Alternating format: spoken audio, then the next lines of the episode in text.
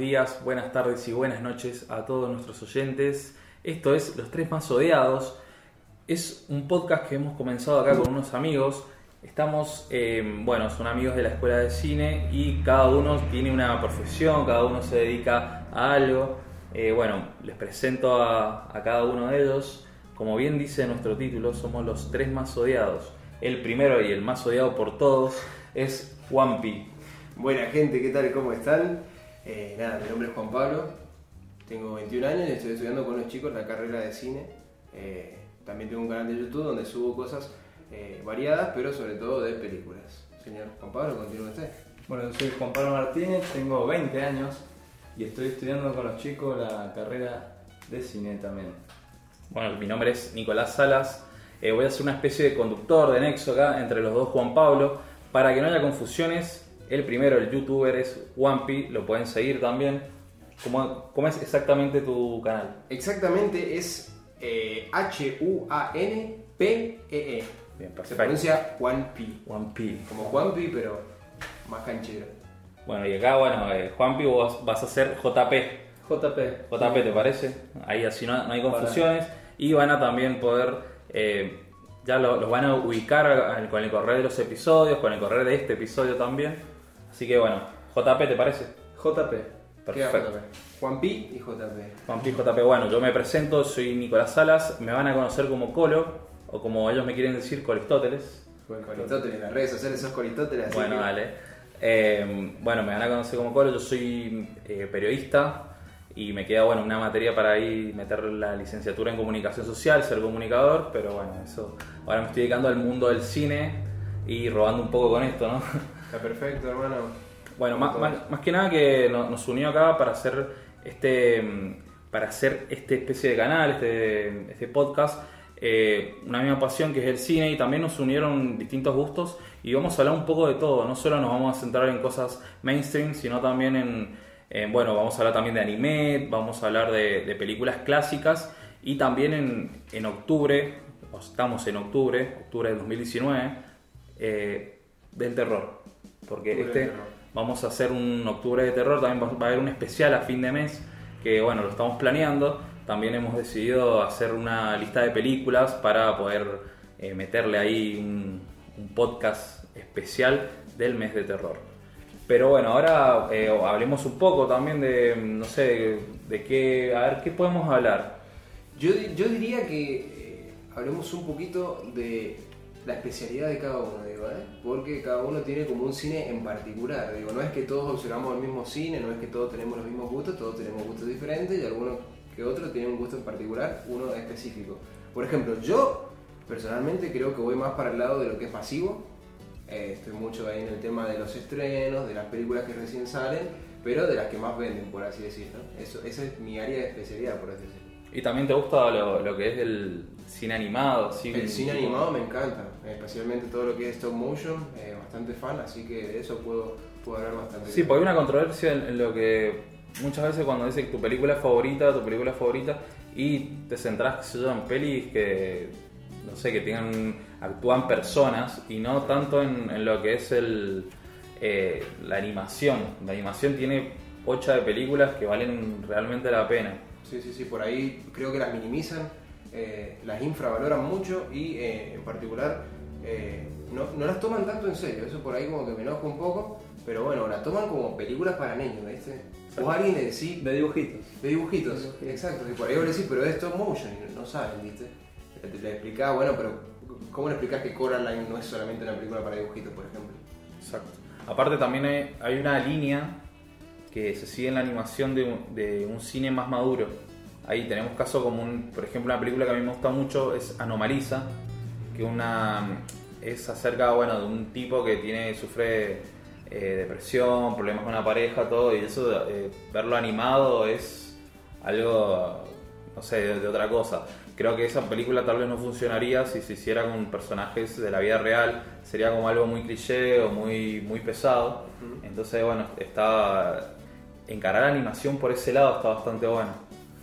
Eh, JP, ¿querías decir algo? Sí, sí, sí, una peli nominada al Oscar, eh, ahora la estaba chequeando recién. Eh, Bueno, no exactamente. A mí me gusta más que nada por el guionista y el director. O sea, guionista y director es la misma persona, es Charlie Kaufman. Ajá. Es el, para los que no saben, es el guionista de Eterno Resplandor, de Una mente sin recuerdos, de eh, Quién quiere ser John Malkovich y El ladrón de orquídeas. Y también, bueno, es el director de una, el guionista y director de una de las películas que más me encantan a mí, que es Saine, no sé si lo voy a decir bien, no sé lo que lo estás buscando, querés Sí, decirlo lo- vos porque lo voy a decir mal. Ah. Eh, del 2009, Uh, sí, impronunciable esto. Eh, Signet Dodge. Dodge. Saine Dog, Sí, yo, yo digo bien. Saine Dog, no sé cómo. Sí, Signet Dodge. Bueno, es una de, las- una de mis películas favoritas.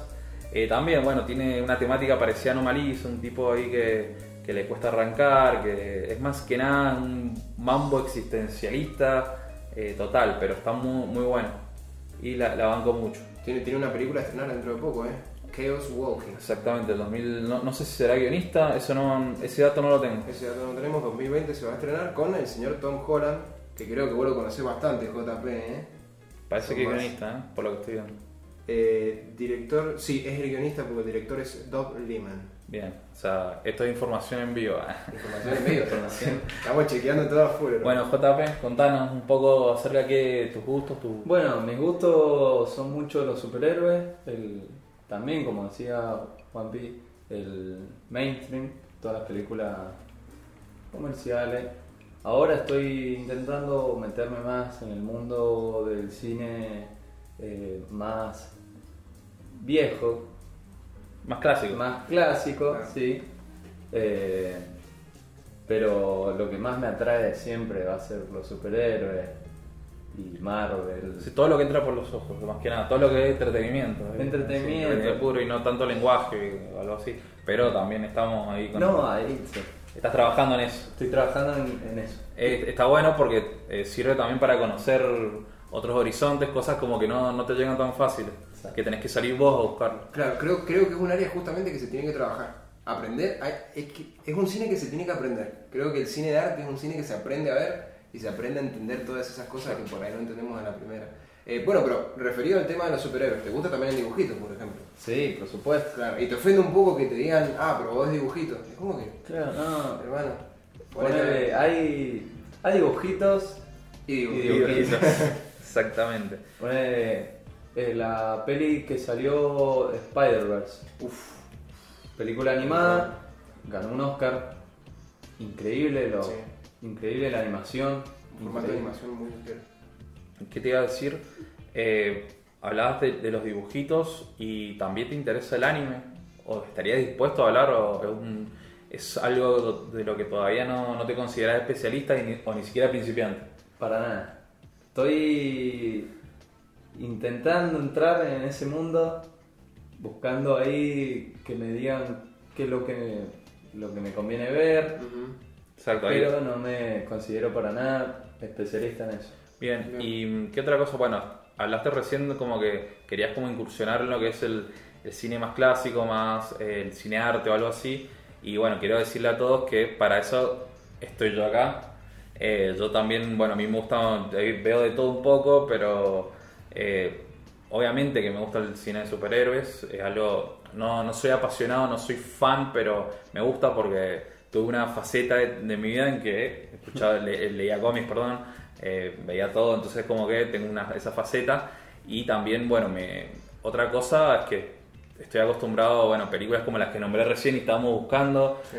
películas así más que te hacen pensar o te hacen flashear. Eso, está, eso es algo que me apasiona, o sea, buscar como pequeñas joyas así dentro del internet que encontrás y te topás y, y hasta te enamorás. Eso, bueno, eso está bueno. Y también, bueno, hablábamos del cine de, de superhéroes y, y hay, hay noticias, ¿o no?, con, con respecto al mundo Marvel, al, algo Sí. así. Eh, bueno, en realidad vendría a ser el DC. ¿DC? DC, DC Comics, eh, creo que todo el mundo sabe esto y creo que es una película, justo como estabas hablando vos de joyitas, creo que es una película que sabe fusionar muy bien el tema del arte y el tema de vender, el tema de, de las, la- las películas masivas, ¿no? Estamos hablando ni más ni menos que de Joker, una película que se ha estrenado ahora, eh, hace un tiempito, no sé exactamente cuándo se estrenó. Creo que una semana, puede ser. Por Sí. lo menos acá en Argentina. El 3 de octubre del 2019, hace nada. Eh, bueno, es un, bueno, la película eh, está dirigida por Top Perdón. Sí. ¿es, la, ¿es la última que han ido a ver al cine? Sí, Sí. sí, la última. Es más, la fui a ver dos veces porque cre- creo que es una película que se lo merece. Se Yo lo merece. estoy ahí viendo, no he tenido tiempo, pero también quiero ir al cine un par de veces más porque eh, vale la pena realmente. Vale la pena este tipo de películas, hay que verlas en el cine, señoras y señores. No importa los prejuicios, no importa cualquier cosa, hay que ir a verla cuanto antes. Sí, sí, hay, hay- hay que bancar este tipo de películas porque por ahí ese es el problema de las películas que son como más arte. Que la gente no las banca en el cine eh, porque dice, y me aburrió, qué sé yo, no sé, no, no escuché tiros, no escuché explosiones. Como, bueno, o sea, hay que bancarlo, hay que saber bancarlo. Pero esto tiene como que de todo un poco, ¿entendés? Tiene, tiene también todo eso que la gente busca y, y la puedes encontrar en Y esta tiene la, la ventaja de que, o sea, una película de este estilo, la gente la va a ir a ver y le va a ir muy bien en carterera, si es que no le está yendo, Está porque, eh, o sea, ya arranca con que tiene el, el Joker, o sea, está bancada por, por uno de los villanos eh, más malos de la historia del, del cómic, de la serie, de- del mundo, entonces es algo que, que la respalda para que la gente lo vaya a ver. Más que nada, también, eso es algo que pienso yo, es personal, que eh, genera también un morbo, o sea, con qué nos va a salir, qué, con qué locura, y también se va a centrar en, meter cosas que no se han visto antes de este personaje, más que nada porque ya ha tenido otras adaptaciones, tanto animadas como, bueno, personajes de la vida real. Sí, bueno, lo particular de esta, de esta película es que eh, Joker, o conocida acá en Latinoamérica como Guasón, eh, no es una película que está basada en ningún cómic en particular. Como que eh, la película se desarrolla dentro de su propio universo, no está basada en ningún cómic en particular, como dije recién. Eh, entonces como que eso también le da un poco de ventaja para jugar con lo que la gente espera ver eh, y con lo que se quiere contar. Y también Joker no se podía esperar, o sea, estábamos todos, no sabíamos qué esperar de esa película porque este personaje, este no tiene un pasado eh, en los cómics, no tenemos un inicio que, le haya dado, una historia de inicio.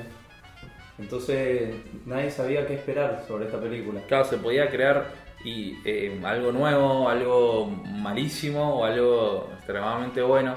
Y jugar con eso también eh, es algo acertado. Más que nada, eh, lo que decís llama verdaderamente la atención. Porque, a ver, vos tirá- tirate un ranking de cinco personajes, cinco villanos de cómics.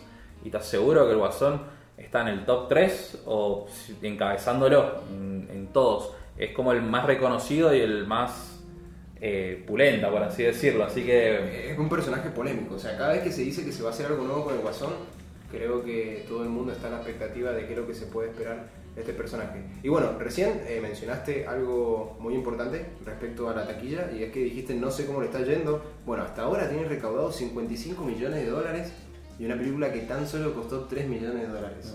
3 millones me parecen inchequeables. Sí, 3 millones. Eso, eh, no, me parece que es, es lo que ha salido. ah, estoy Bueno, leyendo la, la fecha de estreno. Sandra. Claro, eh, me parece como que no te quiero corregir Sí, no, no, en vivo, no, pero mala mía, mala- es que leí 3. Tre- es que me sonó muy poco porque Muy poco. Bocha, o sea, tiene Eh, tiene que ser 30 igual. No, igual posta que tiene como bocha de. Ahí de. Le metieron cosas, o sea, compraron, gastaron una buena plata para poder hacerla. Y es Hollywood. Es Y Hollywood. tiene una producción interesante. Y tiene una estética también, eso estaría bueno hablar un poco de, de lo que es la estética que gira en torno a la, a la película. No sé qué decís vos, JP.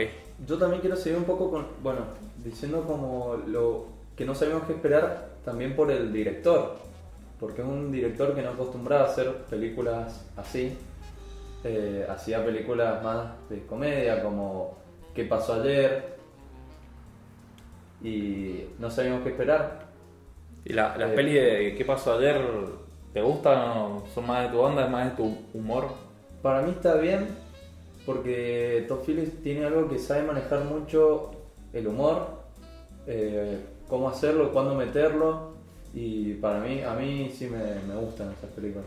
A mí me sorprendió un montón. O sea, realmente no esperaba eh, el nivel de seriedad que se maneja en Joker y el nivel de oscuridad veniendo de una persona como Todd Phillips, que, bueno, él dirigió, si no me equivoco, dirigió las tres de. Sí, No sí, solamente las tres. una. Igual también hay que decirlo que en cuanto a lo que es humor, eh, tiene su humor negro. Entonces, Claro. no es que algo extremadamente serio. eh, tiene también unos pequeños gags ahí. La escena del hospital que se traga la puerta. Sí. Eh, eso a mí me hizo reír por lo menos. Bueno, el, el comediante que ingresa, el que está, que está tirando chistes antes que él, que tira ahí uno- Sí. unos chistes muy polémicos. uno- sí, eso también, bueno, yo le, leí declaraciones de Top Phillips y bueno, hablaba también de lo que lo difícil que es la época. Eh, eh, vivimos en una época muy difícil en la que hacer chistes es como bastante, bastante jodido. ¿eh? Entonces, eso está bueno. También yo lo que encuentro acerca de similitudes de, lo que hablamos del humor de Top Phillips es que eh, en las películas, por ejemplo, más que nada las de mm, eh, Hangover, el- la 2 y la 3, es la incomodidad que generaba a veces el humor. Es como que, mm, no sé, me río de esto, no me río, qué sé yo. Y acá, en lo que es una peli más seria, también genera una incomodidad. Total. Eh, eso es un- creo que una característica del director más que nada y es algo que también sella un poco su estilo. O sea, puede ir de la comedia al drama, pero también eh, te involucra como espectador. O sea, te hace sentir parte y te hace también querer como evitar no ver eso, salir de ahí. El Joker es una película bastante incómoda en ese sentido. Sí, eh, por ejemplo, hablan- volviendo al tema de Hangover que vos dijiste, eh, bueno, en un momento eh, te, te- te limita, te, te pone a vos a reírte de una persona que perdió un dedo. No sé si se acuerdan, por ejemplo. Vos te reís, claro, todo el contexto es muy chistoso, pero si te pones a, a pensar, decís, Creo que la de Van Gogh es la, la 2, me parece. La dos, la dos, exacto. Decís, loco, eh, el chabón perdió un dedo, ¿entendés? Y acá como que también juega, eh, lo- en especial la risa. La risa creo que eh, no solamente te causa incomodidad, te causa risa y es como... Es una mezcla entre macabra y cómica, entonces como... Y bizarra, Bizarra. A mí me generaba como. Lo veía reírse y me daba como una gracia. Después veía los ojos de- del Joker y me daba tristeza. Y era como todo el tiempo una pelea entre la tristeza y el humor. Y eso ya me generaba un. La risa, la, la risa es, es algo que. Pero está muy bien lograda. Es algo que, que genera simpatía, a la vez eh, rechazo, Lástima. lástima. Y bueno, no, no quiero ser repetitivo, pero la palabra incomodidad para mí es clave. Sí, Eh, es clave. es clave porque, bueno, lo, como decía JP, entonces es como que te empezás a reír y después lo, lo ves sufrir al chabón y, y- y te hace sentir algo ahí como. culpa. Sí, culpa, culpa más que nada también, pero es como que te hace también sentir culpa de- del rechazo de la, de la sociedad que sufre el personaje. O sea, como que vos también sos parte de la sociedad y vos también, eh, quieras o no, voluntaria o involuntariamente, eh, tenés una un cierto prejuicio algo así con las personas que padecen trastornos mentales o las personas con, que no, están, no le está yendo bien en la sociedad. Eh, eso, eso también es un tema que me gustaría hablar porque lo sentí muy personal, eh, el, el enfoque de la película. Más que nada por la situación del país. Eh, la película es como que está totalmente rodeando lo que es una ciudad gótica, de lo- em, la estética más o menos de los 70, 80 Sí, total. que es una época en que, bueno, nos hemos cansado de ver cine mm, de, que refleja esa época como muy turbia, más que nada en la ciudad de Nueva York. Eh, mucha delincuencia, mucha basura, hambre, pobreza. Eh, entonces, eh, ver eso y ver la situación actual del país, que no, no es la mejor, eh, más que nada en los escalafones eh, de la sociedad, eh, entonces eh, es bastante complicado y te hace Va, yo como argentino me lo, lo vi por ese lado. Entonces veo que mucha gente, no, bueno, obvia- obviamente no se va a transformar en el Joker, pero No, es como que mucha gente está sufriendo y, y eso también genera peligro, más que nada el abandono, porque hay una escena que es clave que eh, él está, él se trata psicológicamente eh, con una, una chica, una eh, que es del, o sea, pertenece al Estado, o sea, es como una, una especie de plan que le hacen eh, psicológico y que el Estado se lo cubre.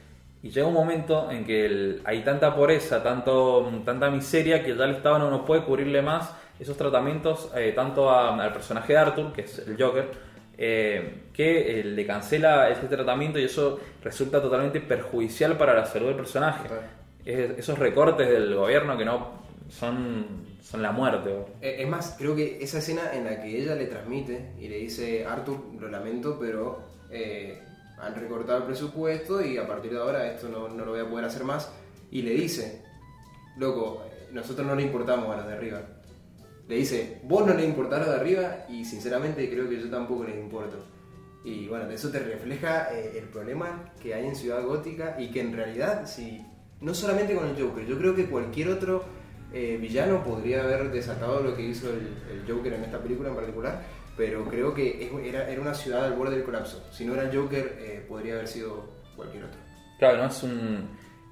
bueno, también es algo que se trata en otra película, en la de Batman, en la que sale el otro Joker, eh, que se lo ve al personaje como un agente del caos. Y acá es como que se explora eso, pero muy por encima. Entonces, una ciudad que está eh, muy. Una ciudad muy turbia eh, necesita también un agente del caos. Y, o sea, lo pide a gritos toda la película. Alguien como que, que les dé motivo a los demás para levantarse, porque está en una ciudad que bueno, se refleja cada vez peor. También hay algo ahí que, que noté que es eh, los que manejan los hilos. Son todos eh, gente poderosa, gente. los chetos. O sea, Sí, los- famosos chetos. Claro, son gobiernos de, de- de chetos y, y que notan las intenciones. De hecho, bueno, aparece eh, Thomas Wayne, el padre de Bruce Wayne, y es un personaje que no. también me llamó la atención que no se lo retrata como el clásico padre bueno que enseña valores al hijo, sino como todo un hijo de su madre. O sea, es un- alguien que al que no le importan los pobres. Que tira frases polémicas, no recuerdo en este momento, la he ido a ver solamente una vez, no he podido memorizar nada, pero tira, tiene unas frases polémicas ahí. Bueno, él, él es el que llama al pueblo payaso. Entonces por eso la gente se empieza a reflejar con, con- con todo el tema de los payasos. Él le dice solamente una persona que se esconde detrás de una máscara sería capaz de asesinar a estos chicos de Wall Street, que es justamente el Joker quien nos mata en un metro. Y creo que eh, de paso también, tocando un poquito de oído este tema, eh, los metros eh, te, te muestran mucho el transporte público porque en su momento, como vos dijiste que estaba como un poco ambientada en los 70 yankee, eh, los 70 en Estados Unidos, los transportes públicos, la gente solía dejar mensajes y eran en- escritos, ¿viste? Como se muestran en, en la película también, que por ahí el, el- el arte, eso está muy bien logrado. Está todo grafiteado. Está todo grafiteado, exacto. Eh, eran eran eh, muy custodiados, eran lugares que después eh, la policía ingresaba y chequeaba todo, te, eh, buscaban, bueno, particularmente gente negra, por así decirlo, eh, eran los primeros a los que revisaban y requisaban todas esas cosas. Sí, es algo también, bueno, eh, no quiero meterme en política ni nada de eso, pero trasladando lo que yo decía sobre la situación actual del país, es algo como que también se está viendo, eso de ir, pedir documentos, subirse a los micros, eh, es todo un tema. y- Pero bueno, eh, hablábamos de, de Thomas Wayne y de cómo lo, lo reflejan. Eh, ¿Qué les pareció mm, la- esta incursión, eh, esta mención de la familia Wayne en, en lo que es el, eh, la trama de esta película? De un personaje que no se le conoce el origen, como el Joker, y, y que meten de la nada, o sea, del, para mí, para mi gusto, como de la nada al, al personaje de, lo que va a ser Batman, el futuro Batman. ¿Cómo, cómo viste esto, JP? Y bueno, lo que vi yo es que lo meten, para mí está bien metido, porque es como el es como el padre del que va a ser Batman y es como su enemigo, ¿no? Entonces como que ya eh, vemos eh, quién va a ir perfilándose del otro lado del Joker, quién le va a dar la pelea. El lore de Batman, por así decirlo. Claro. Vamos viendo un poquito. Bien. Y además, bueno, tenemos una escena en la que ve él enfrentado a, a Bruce Wayne A la la reja. en la reja. En la reja. Exactamente. Y hay una reja que lo separa. Él pensando que es su hermanastro. Sí. Porque claro, dicen que es su hermanastro, que eso después termina demostrando que no es cierto. ¿De acuerdo? Y vemos ahí que están separados. Eh, te, te muestra un poco también la separación que hay en general en la ciudad. O sea, de, de Sí. un lado tenemos a esta persona básicamente que Claro. Es como pobre, que está en decadencia, y del otro lado tenemos ahí la mansión de los Wayne, que, que- que- que te, te- te muestra el, el- el contraste que hay todo el La, tiempo. la reja separa dos mundos. Tal el cual. mundo de los ricos con el mundo de la gente común, que la pelea día a día, que lucha hasta consigo misma. Eh, eso a, nivel lenguaje es muy poderoso. esta película, como acabo de decir en este mismo instante, eh, tiene algo que se llama, bueno, lenguaje audiovisual y tiene muchas referencias. Vos, vos antes en, eh, de salir el programa me hablabas de algunas cosas que, que habías notado. Sí, lo que había notado, bueno, cuando Arthur sube, eh, hay muchos planos de él subiendo las escaleras. Al eh, comienzo, al comienzo de la al película. comienzo de la película, exacto. Y al final ya son planos bajando. Eh, lo que le, para mí eh, es que él siempre intentaba ser alguien, ¿no? Para la sociedad, siempre intentaba ser alguien importante, eh, básicamente ser alguien. Eh, después, eh, al tener la respuesta de la sociedad de cómo... eh, Ser ninguneado. Sí, lo ningunean, eh, lo, se le cagan de risa. Sí. Lo cagan a palos. Lo cagan a palos. Total. ya vemos planos de él diciendo, si me quieren abajo, voy a estar abajo y voy a ser el rey de abajo. Sí, la, la escalera eh, tiene un mensaje visual poderosísimo porque eh, representa lo que es el, el cielo y el, y el infierno. O sea, como el personaje sube la- las escaleras. Ya me voy a poner eh, en modo Colistóteles. Pero bueno, el, el mito de, de Sísifo, no sé si vos lo podés desarrollar, ¿no? lo, lo ubicamos más o menos. Lo que- Un poquito, un poquito. Lo, lo tengo como para seguirte la corriente, pero no lo suficiente como para. Bueno, el, eh, esto también se ve mucho en... el- eh, lo tengo más que, más que en, en literatura, lo tengo en la serie de BoJack Horseman, Ajá. que sí. hay un personaje que se la pasa subiendo una colina todos los días, que dice que, que la parte más difícil es, es la constancia. Y bueno, un personaje, no, no recuerdo bien el mito exactamente, pero eh, tiene que ver como un personaje que es el que todos los días eh, carga con una piedra. Todos los días tiene que cargar con una piedra, eh, tiene que subirla hasta la colina, después tiene que volver a bajar y al otro día otra vez con la piedra. El, el hecho de que las primeras dos tomas que vemos en las escaleras, las primeras dos escenas, perdón, em, lo vemos a Arthur subir. O sea, él tiene que cargar con todo el peso de, de tratar de ponerle onda a su vida, subir las escaleras, ponerle onda todos los días. Eh, lo vemos dos veces a eso. Y después vemos una escena en la escalera casi al final de él bajando eh, y bailando de alguna forma. Ya tuvo una transformación muy grosa el personaje y ya no, no solo que baja hacia el. tiene un descenso hacia el infierno, sino como que ya lo hace bailando, ya como está hinchado a las bolas, no le importa nada. Ya, ya no sentís el peso de él, viste que cuando estás Sí. subiendo. También se puede interpretar un poco como la cordura del personaje. Al inicio, como intentando mantenerse siempre bien, y porque es, es clave el momento en el que él deja de tomar las pastillas. En el momento en el que él deja de tomar las pastillas, le cortan, eh, el Estado justamente Sí. le corta eh, estas charlas que tenía con esta psicóloga, ahí es cuando lo vemos bajar las escaleras eh, y Después que lo echan. Tal cual, lo echan y ahí, pum, ese fue, eso fue, eso lo mató, o sea, lo condenó y ahí es cuando baja por primera vez, tacha el letrero ese, que los carteles que son muy importantes también. En los carteles, eh, una, bueno, una escena también al principio es él trabajando vestido como payaso en una. No me acuerdo de qué era la tienda, pero él estaba como en la puerta. música. De música. Música. Él estaba en la puerta mostrando el cartel, así atrayendo gente para ventas. Y el cartel este está dado vuelta. También en una escena en lo que es la agencia de payasos que se llama Jaja. Eh, hay carteles dados, se pueden observar así como carteles dados vueltas.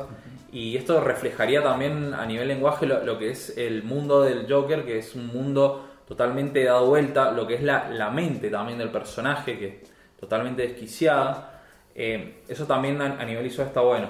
Continuando con las escaleras, también vemos, eh, recuerdo la, la escena del subte, la primera es que mata. Entonces, eh, mata a dos personas en el subte y también mata a una en- al borde de las escaleras. Tal cual. O sea, una persona como que quería salvarse, o sea, ir al cielo, termina en las puertas del infierno, eh, totalmente acribillada por el, Total. por el Joker. Esto también, bueno, yo me recuerdo una, porque a nivel referencias se parece a bocha de películas, eh, tiene mama de la estética de, de un montón de películas de los 70, de los 80. Hay una que se llama La Conversación, que la recomiendo, eh, que también eh, tiene, mm, eh, creo que es de Jim Hackman, o sea, trabaja Jim Hackman. Bueno, una escena parecida, ahí el, al borde de las escaleras. Está, tiene, bueno, como referencia esa también la he encontrado. ¿Es, la dirigida por, por Coppola? ¿o no? Eh, sí, Sí. sí, sí. una creo que no sé si antes o después del Padrino, uno, pero por ahí, por ahí anda. También, bueno, otras... eh, algo, no me quiero extender hablando yo solo, pero eh, está bueno decirlo porque algo que, que encontré ahí es la parte en la que la mujer con la que, que sale, eh, que es una vecina, eh, la- lo encuentra a él en el departamento eh, totalmente cabizbajo. Esa, esa parte es muy fuerte porque y también marca un antes y un después en lo que es el personaje. Eh, la mina le dice básicamente qué estás haciendo, por qué estás acá y tu mamá y él se da vuelta y hace como pone dos dedos en la sien y hace como que se dispara. Yo lo interpreto como algo como que él está matando al, al tipo inocente, claro, el tipo como que, que se bancaba que lo, que lo caen a palos de todo. Y cuando gira sus dedos eh, como disparándose Gatillando, ¿no? Claro, gatillando. eh, está matando al, a la persona, al personaje que era y a partir de ahí eh, renace como el Joker. Es como un antes y un después para Ah. mí esa escena. Acaba con la poca cordura del que quedaba. Exactamente. Eh, claro, bueno, justamente después de eso, eh, él se dirige a, a, a ver a su madre, que en ese momento estaba internada, y ahí es cuando le, por primera vez, como que saca su definitivo, su yo definitivo, y le dice a su madre que ella siempre le dijo que la risa que tenía era una enfermedad, y él le dice, no, realmente esa risa es mi yo verdadero, y acaba de salir. Y bueno, ahí es cuando no- no- nos comenta que para él siempre su vida había sido una tragedia, pero que ahora había descubierto que era, que era una comedia, que es, que es como una frase así. Es una frase también de los cómics. Sí, Eso, y, y es como que. eh, no, sé, no sé si lo notaron, pero eh, Arthur no se ríe enfrente de la madre. Ah, Él tiene un, problema, eh, bueno, para los que no saben, eh, Arthur Fleck tiene un problema mental eh, que risa. sufre como risas repentinas, más que nada en estado de nervios. Ajá. Y mm, se ríe como loco y bueno, eso es lo que hablábamos de que se, se volvía hasta incómodo para el espectador. Ese- risa patológica se llama exactamente para ser sumamente correcto. El, El, el hombre de los datos. el hombre de los datos. Bueno, pero no, no se ríen frente a la madre, eso como que me, me llamó mucho la atención. Y de hecho la madre, eh, irónicamente, le dice a él, no, no le dice ni Arthur, ni le dice Happy. O sea, le dice Claro. como que feliz y el chabón nunca está feliz con la madre. Sí, Claro. le pone mucha onda, o sea, la cuida, todo, pero le dice Happy y él, él no se ríe delante de ella, entonces como algo loco. Sí. Loco, muy notable el trabajo de actuación. No sé si ustedes han visto casos reales de personas con, con, la, con esta risa involuntaria. No. Pero bueno, yo he visto videos y es tal cual, es tal cual. Llega un momento que se ríen y después como que se ahogan. Es, es muy, muy, muy, muy, muy parecido. ¿Podríamos decir la mejor actuación de Phoenix? ¿Qué opinas, JP? Complicado, complicado. Y la verdad que es un muy buen actor que en cada personaje hace maravillas para mí. Eh, pero esta, esta actuación, la verdad que me, me tocó. Eh, como decía antes, eso de poder transmitir que él se está, mientras se está riendo, transmitirnos que la está pasando mal, porque la está pasando muy mal. Transmitirnos eso eh, y que te dé hasta pena es increíble para mí. Eh, la risa, eh, muy bien lograda, tuvo bastante tiempo para sacarla. Eh, Bueno, él, él dijo de hecho que si la risa no me sale bien, no continúo con el papel. O sea, para él la risa era fundamental. Bueno, también un trabajo importante físico. sí, obvio, las- perdió. Es algo que eh, el físico así de- que muestra en la película eh, lo vimos en una que se llama The Master. Eh, también que para mí esa, esa es su mejor actuación. Pero Ujú. esto bueno, esto es Que personal. sale, ¿cómo se llama? Mi gran amiga Amy Adams. Sí, y Philip. Seymour Hoffman. Y también sale una parte el, el protagonista de Mr. Robot. Ah, Eh, sí. No recuerdo, no recuerdo el nombre, Rami Malek. Ah, vale, vale. Eh, también sale ahí de personaje secundario. Pero en esta película el chabón hace un tipo re trastornado por la guerra, que busca salir adelante, se asocia con un pastor y también, o sea, le pasó no sé cuántos kilos y es muy flaco y, y la forma, eh, o sea, cómo, cómo curva la espalda para Sí. caminar, Eh, a mí me, me mató esa, esa actuación. Eh, no sé si es mejor que la del Joker, no, no sé, es la que a mí me gusta más, la que más disfruté de él. Pero también es un tipo bastante loquito para elegir papeles, para adentrarse. Ujú. Sí, Eh, nunca. Es nu- especial. Sí, nu- eh, no lo he visto en una película, o sea, no lo he visto en una continuación de una película. No sé si alguna vez ha hecho alguna saga o algo así, No. pero yo no lo he visto. Él mismo dijo que el Joker no iba a tener secuela porque él, él mismo no, no acepta hacer una película más. Eso, eso está bueno. Para vos, el Joker podría tener una secuela. O sea, ¿se presta para tener una secuela? A ver, prestarse, todas se prestan, pero para mí no es necesaria, para mí esta peli concluye, estoy satisfecho y siento que si hacen una más podrían hasta cagarla. Y pasa, pasa. Eh, ¿Vos qué crees? Juanpi. Eh, es una película que cierra. Es una película que Sí, cierra. es re- bastante redonda, Sí, sí, es bastante redonda. No sé si es necesario, Claro. no sé si tampoco la Yo quiero. no quiero que, que sea una película de origen. O sea, me, Ujú. me- me mataría, me, me, me trai- me sentiría traicionado. Pero acá lo que mandan son los estudios y la plata. De hecho, hay algo ahí polémico. Una de las cosas más polémicas que hablábamos antes de- del aire es eh, la escena, la famosa escena de la muerte de los padres de Bruce Sí, Wayne. sí, sí. sí. Quiero escucharlos de ustedes. A ver, Wampi. Bien, Piece, creo que opina Piece. Eh, me gustó, o sea, me gustó que. Me, hubiera- me hubiese gustado que te lo insinuaran. Yo creo que fue como que un poquito nos trató de tontos por ahí. Yo sé que hay espectadores que no tenían ni idea de, de cómo son los orígenes de, de- de Bruce Wayne como Batman. Pero yo creo que. Creo que los trató de tontos a los espectadores, por demás, para mi gusto. Quizás mostrando no solamente eh, cuando el payaso gira para ir al callejón, ahí lo hubiese cortado y después hay un pequeño insert de los padres tirados en el suelo. No sé vos qué decís, JP. Yo. No, yo la verdad que no, no difiero de eso. mm, Eh, me parece que sí. Pero tampoco me molesta mucho a mí. Eh, acá con Aristóteles le- le- eso era como la espinita que tenía. Sí.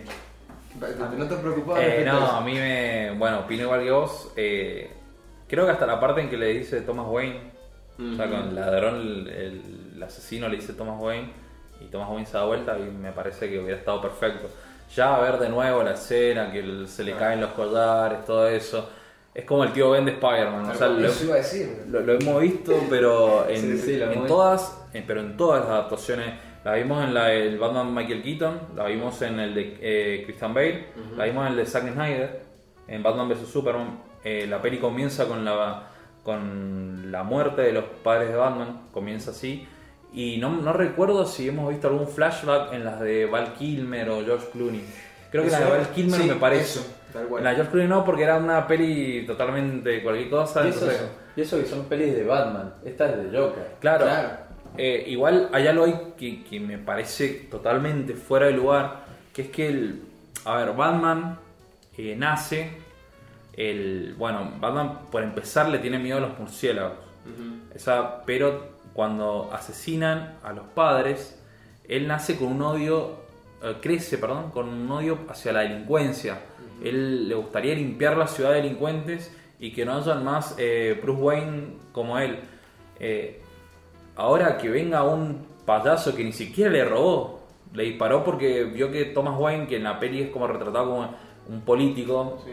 además de un empresario, lo mate porque sí, porque era Thomas Wayne, eh, puede como hasta, o sea, si te pones en lo que es lo verosímil o no, eh, atentar contra el origen del personaje, o sea, va a crecer odiando a los payasos, ya ni siquiera a los delincuentes. Y eso es, es- es tremendo. Por eso es lo que hablaba de lo, de lo que lo que mandan la- los, los productores. O sea, yo creo que una persona más o menos inteligente no, no habría puesto la escena así, pero también hay mucha gente que no, no ha visto los orígenes de Batman, o no conoce, o no tiene idea. Y, y más que nada creo que lo pusieron por esa gente, al- a la escena esta en sí, toda completa.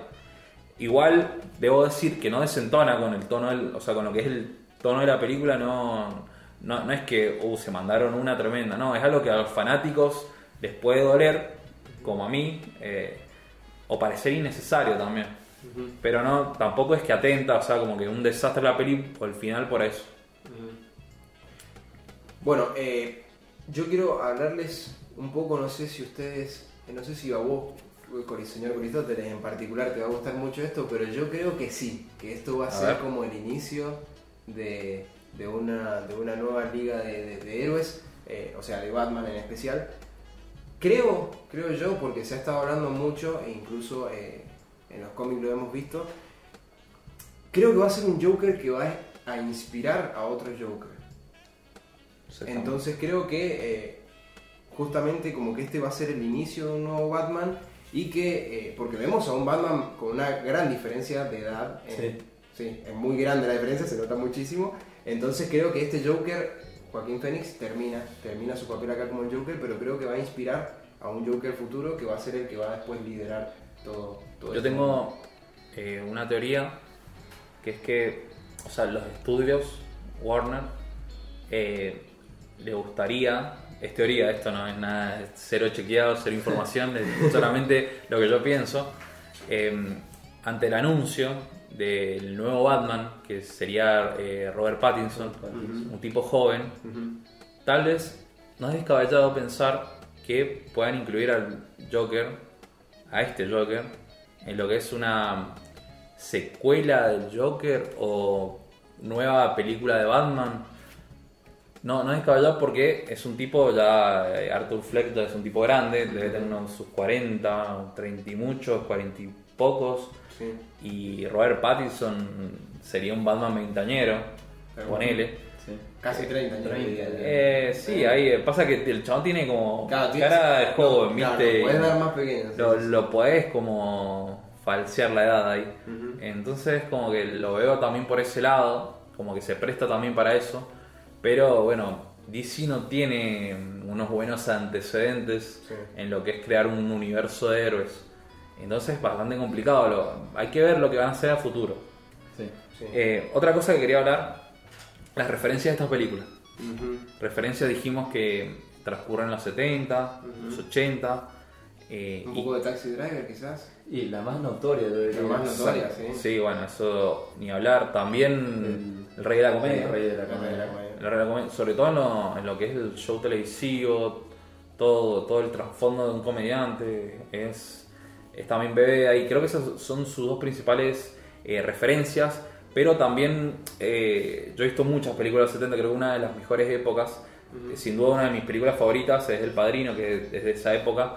Eh, pero bebe de muchas. O sea, podés encontrar la parte psiquiátrica, o sea, la parte mental del personaje. También hay una película de Jack Nicholson que no, en inglés es imposible decir el nombre, pero creo que es algo como alguien voló sobre el nido del cuco, algo así se llama, que transcurre en un neuropsiquiátrico. Eh, también eh, noté cosas de ahí. Bueno, ya nombré la, con- la conversación, también Fresh, eh, French Connection. Y Bueno, sí, acá eh, está atrapado sin salida, le han puesto acá. Ah, bueno, es- cambian todo siempre, sí. Sí, bueno, yo lo, lo. Igual lo, lo traduje como quise. Eh, pero de ahí, y bueno, hay, hay otra como la que yo también he, he leído sobre las más o menos las referencias, pero hay otra como que noté que nadie dijo, que es una se llama eh, The Network. Es una peli que habla sobre el contexto televisivo, lo que es el cuarto poder, o sea, la, la fuerza que, que- que tiene la televisión y que se empieza a notar en la estabilidad económica de Estados Unidos en los 60, los 70, cuando un conductor como que pierde totalmente la cabeza, un conductor y empieza como a denunciar cosas por tele, Ujú. y la manera en que lo hace mm, Arthur Fleck ahí es, es, eh, me hizo recordar mucho esta película. Eh, sin duda una, eh, tal vez no en lo estético, pero sí la forma en que tiene de expresarse y también y llegar a las masas. Y qué otra cosa mm, iba a decir, bueno, el nombre, yo eh, para no decir Joker todo el tiempo digo Arthur Fleck, que sería el nombre de origen. ¿Vos tenías una data de eso, JP? Sí, era una data que ya se sabía desde antes de la película, cuando presentaron al personaje, eh, cómo se iba a ver, y el nombre.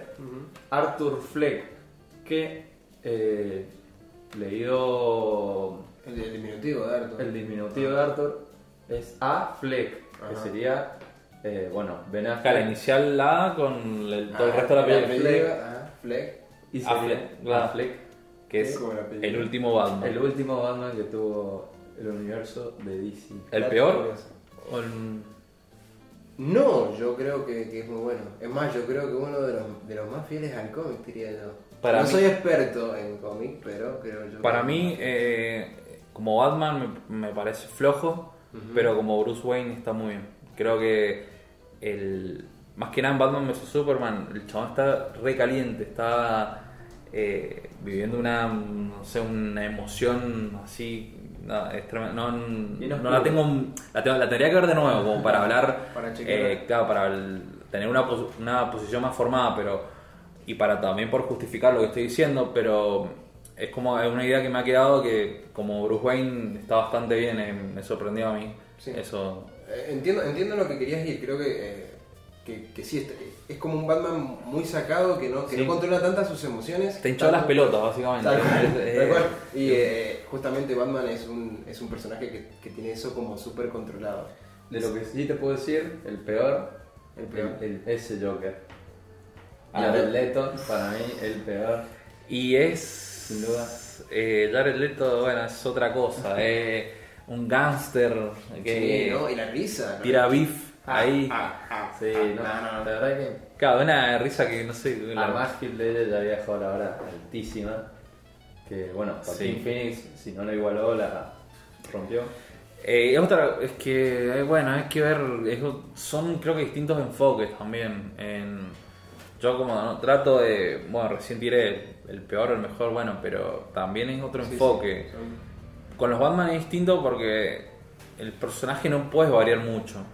Puedes, no sé, tratarlo de distintas maneras, sí, pero eh, sabes que el chabón tiene un, bam- un mambo importante, pero lo que es el Joker, eh, sea, por ejemplo, el de Jack Nicholson es un matón nato que tiene los secuaces, que no hace nada sin, sin ellos, es también más cómico.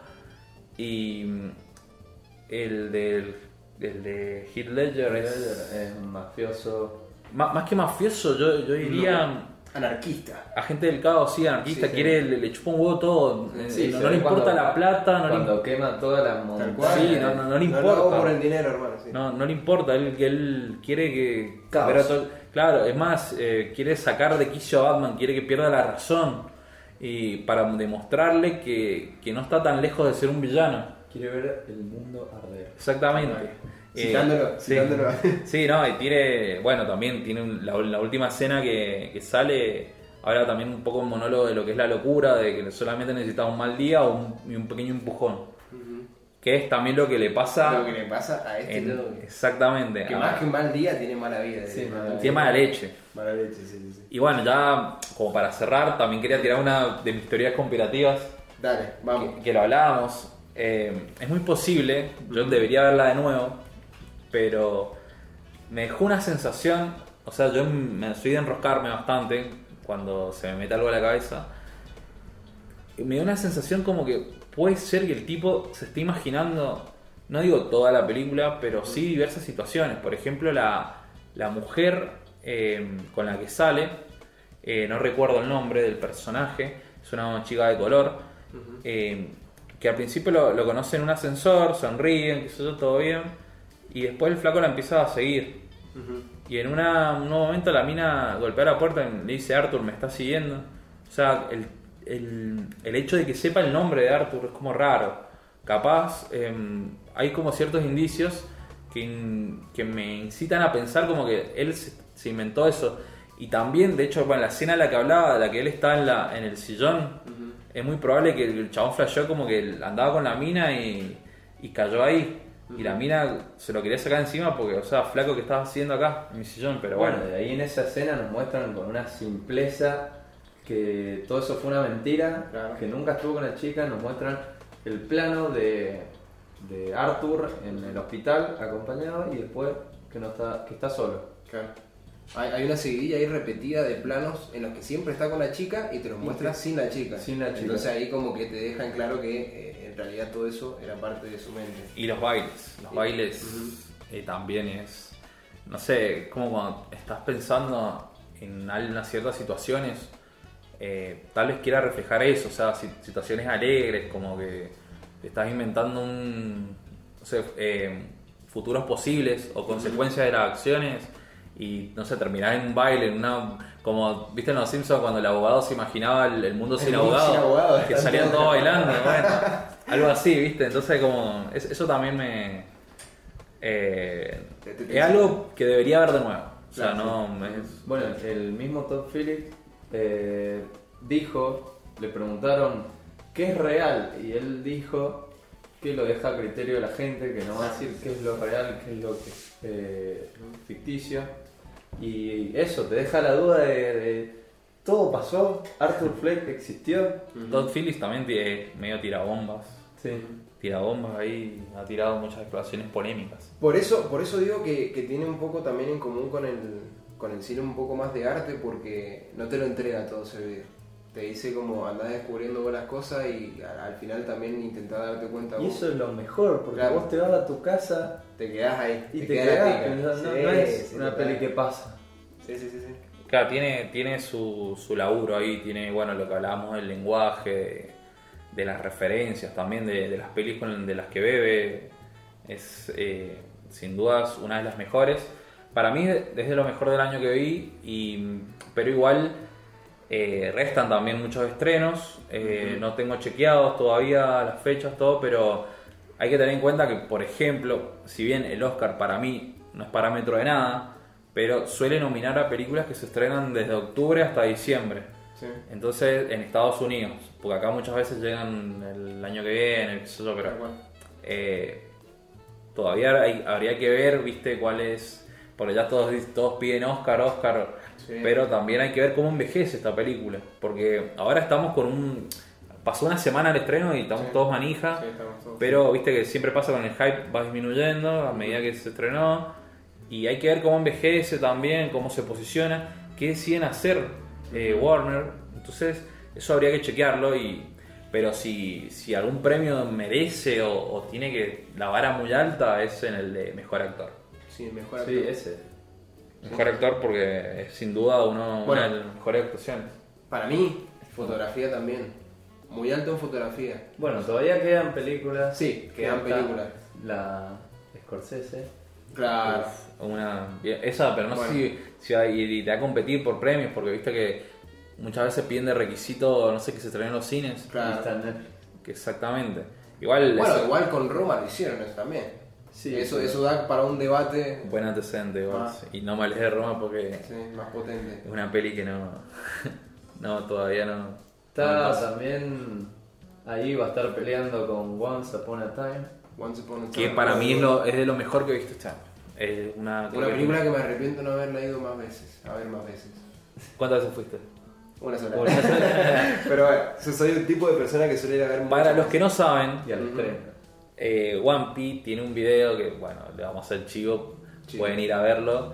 Eh, tuvo mucha repercusión. Fue a ver It 2 nada más ni nada menos que 7 veces. Siete veces. Siete veces. Bueno, si lo contamos entre la 1 y la 2 son 14 en total, fui a ver 7 veces cada uno. Pero bueno. No lo juzguen. No le me gusta juzguen. igual. No, sí, no me gustó la verdad. a la séptima me di cuenta que no me había gustado. A la séptima ya le encontró, ya, ya le veía la- al payaso sin maquillaje. bueno, una, otra peli de payasos también claro, también. interesante. ¿Hemos dicho todo? Yo me voy conforme, ¿eh? Nos vamos bien. Bien. Para el primer capítulo. Bueno, todavía no. Esto es una. Podemos decir una prueba piloto, o podemos decir cómo. Es un, es un piloto lanzándonos. O sea, es. es- Ya nos lanzamos oficialmente. nos lanzamos. En el momento que se suba este video, ya vamos a tener las redes sociales listas, porque vamos a abrir redes sociales, Vamos a estar atentos a eso.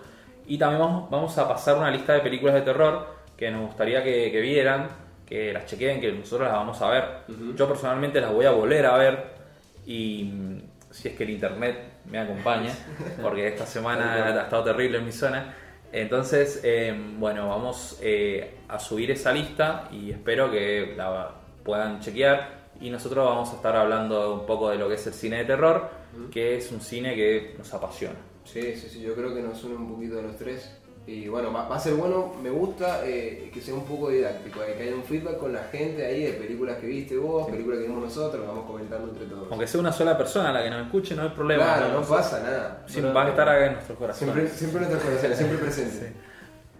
JP, Bueno, eso. ¿Lo disfrutaste? ¿La pasaste bien? La pasé bastante bien. Eh, me gustó el primer episodio. Los tres más odiados. Los tres más odiados. Bueno, eso. Somos- Un gran nombre, creo, diría. Sí, diría. sí, para mí fue un un 10. Un 10 Un 10 el nombre, vamos a ver el contenido. Ah, oye, eh, el contenido también, vamos bien, vamos bien, vamos bien. Me gusta, vamos encaminados al menos. Exactamente. Bien. Bueno, esto fue todo. Los tres más odiados. El primer episodio. Guárdenlo, ténganlo presente porque de acá no paramos. Claro. Así que, saludos oyentes y muchos besos. Adiós. Adiós.